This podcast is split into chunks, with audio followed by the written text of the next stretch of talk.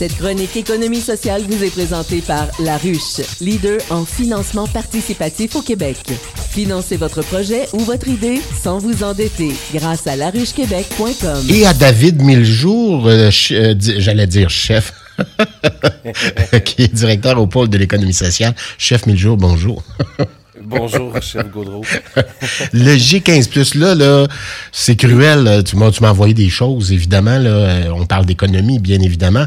Euh, on parle de mutualiser l'économie. On parle de, bon, on ne sait pas trop de, de, de, de, quoi il en retourne. Tu dis, je vais parler du G15 avec M. Raymond.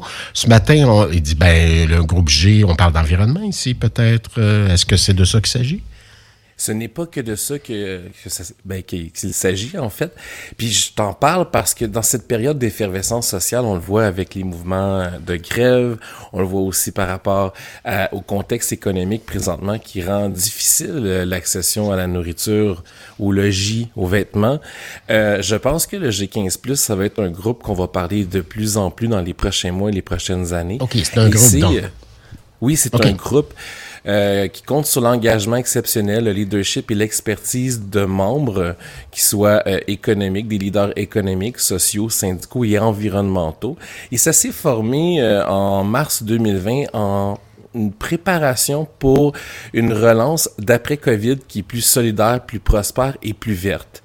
Et euh, je trouve ça hyper intéressant parce que, comme je disais, on est vraiment dans un contexte effervescent au niveau socio-économique présentement au Québec et il y a des priorités qui, qui est vraiment euh, directement dans la cible présentement, c'est-à-dire un Québec qui place l'économie euh, au service de la qualité de vie de sa population. On le voit vraiment les syndicats présentement euh, veulent une amélioration de la qualité de service. Euh, on valorise à la fois les compétences, le goût à l'innovation, la solidarité, l'inclusion de tous ces talents. Euh, on veut valoriser aussi une durabilité puis une résilience surtout dans nos services euh, au Québec. Et on encourage euh, aussi une consommation et une production qui est soutenable. Donc de, de créer un équilibre sur les générations actuelles et futures. Et on doit permettre aux, aux entreprises de prospérer, à nos citoyens de s'épanouir et à une société qui va respecter les limites planétaires parce que rappelle-toi, je t'avais fait une chronique, je pense que c'était le 15 mai dernier, puis je t'ai dit aujourd'hui, on a produit 100% des ressources d'une planète, donc à partir de maintenant, on est en déficit. Ah ouais tu me souviens très bien de ça, l'image était forte là. Tout à fait. Puis je pense que cette année, les prévisions, c'est comme pour le 30 avril. Donc, on raccourcit l'année de plus en plus. On a aussi euh, un Québec qui s'adapte pour permettre à tout le monde de vivre dans des milieux de vie sains, durables et abordables à proximité des services essentiels, des emplois, des commerces, des institutions culturelles et des transports durables. Donc, on veut euh, trouver, euh, ces leaders-là veulent trouver des idées pour se loger décemment, se soigner facilement, s'éduquer adéquatement, se nourrir sainement. Et je trouvais de contexte de t'en parler aujourd'hui avec tous les mouvements sociaux. On voit qu'il y a des ententes de principe qui sont présentés présentement. Et la première réaction qu'on voit, c'est qu'une oui, une forte hausse au niveau euh, scolaire, mais on ne change pas nécessairement les conditions de travail des enseignantes et des enseignants. Et donc, on n'a pas euh, une très grande réforme ou une très grande capacité de rendre plus heureux les enseignantes, les enseignants ou les professionnels en éducation. On voit que c'est vraiment une entente plus salariale que bon, euh, changer l'éducation. Ce que je comprends du G15+, ce sont des gens, euh, et tu me corrigeras si je me trompe, ce sont des Québécois, des Québécoises, bien sûr, qui font partie d'un groupe euh, et qui discutent de différents de différents de différentes problématiques. Et des gens issus de plusieurs milieux là. Il y a des gens des gens du patronat mais je vois aussi qu'il y a des gens qui sont dans des, des organismes communautaires aussi là oui, euh, des syndicats. On a Vivre en Ville, par exemple, l'Ordre des urbanistes du Québec. Évidemment, il y a Béatrice Alain, la directrice générale du chantier, euh, recrutement national des conseils régionaux en environnement.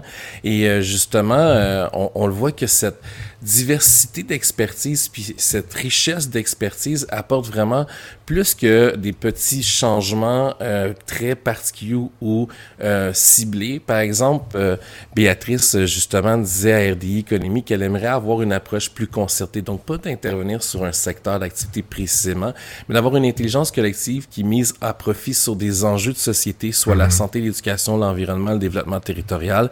C'est dans l'ADN de l'économie sociale, c'est aussi une demande qui est très portée clairement par le G15+. Et moi, je trouvais intéressant de te donner un exemple précis que euh, je t'ai parlé un peu dans mes priorités du pôle la semaine dernière. Le journal Les Affaires nous sort un super bon texte sur la mutualisation en travers des entreprises. On voit qu'il y a beaucoup de fermetures actuellement. On voit que parfois les, les, les, les, entreprises sont prospères, ils ont une rentabilité, mais manquent de salariés, donc ils sont contraints à laisser tomber des contrats et donc mettre la clé dans la porte. D'autres fois, ben, c'est une question économique. Et la mutualisation, là, beaucoup de gens en parlent, mais peu de gens la définissent. Fait que je vais essayer de te la définir. C'est-à-dire que euh, on veut renvoyer une, une panoplie d'actions euh, qui veulent partager des ressources, comme de la plus petite, comme partager une photocopieuse, à la plus importante, comme la fusion d'organismes ou même le partage d'offres. Donc, ce qu'on veut, c'est cinq points importants sur la mutualisation. Mutualiser l'équipement. On voit qu'il y a déjà euh, des démarches à travers le Québec, comme le MAPAC fait une, euh, une consultation actuellement sur la mutualisation d'équipements alimentaires, donc euh, qui touche la restauration. On sait que la restauration, c'est très touché par les différentes difficultés financières mm-hmm. ou et surtout la pénurie de personnel. ça peut être le partage du personnel qualifié aussi, donc partager des ressources humaines dans plusieurs secteurs d'activité. On a vraiment de la difficulté à avoir euh, des employés pour opérer. Donc, est-ce qu'il n'y aurait pas une possibilité que des entreprises qui ont besoin de la même qualification euh, peuvent se permettre euh, d'avoir une base centrale où on peut avoir des employés sur leur travail?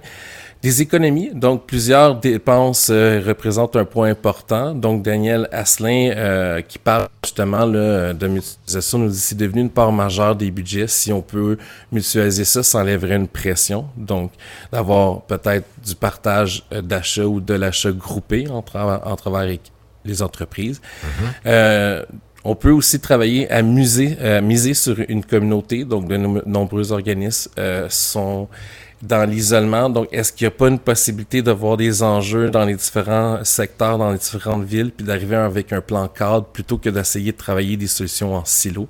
Et euh, aussi euh, de regarder à répondre davantage euh, mutuellement à des besoins. Et euh, ça, c'est assez intéressant parce que euh, on a énormément d'acteurs, par exemple, dans l'alimentaire, en économie sociale, qui font des choses différentes. Soit c'est des épiceries solidaires, soit c'est des transformateurs, soit c'est des distributeurs. Est-ce qu'il n'y a pas un moyen que tout en gardant l'autonomie de chacune de ces entreprises d'économie sociale-là, on ne peut pas avoir un plan d'action ensemble? Parce que toute la mission et l'impact social que nous recherchons, c'est nourrir des gens qui ont faim. Fort intéressant.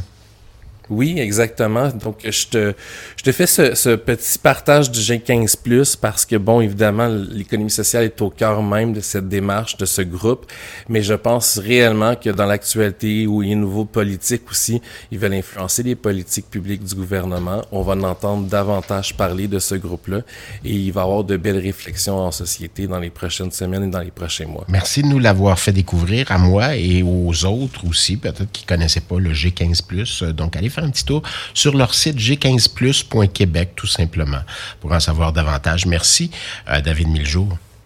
Avec plaisir. À la semaine prochaine. Chef Miljour, on vous rappelle. Chef et, et directeur au pôle de l'économie sociale de l'agglomération de Longueuil.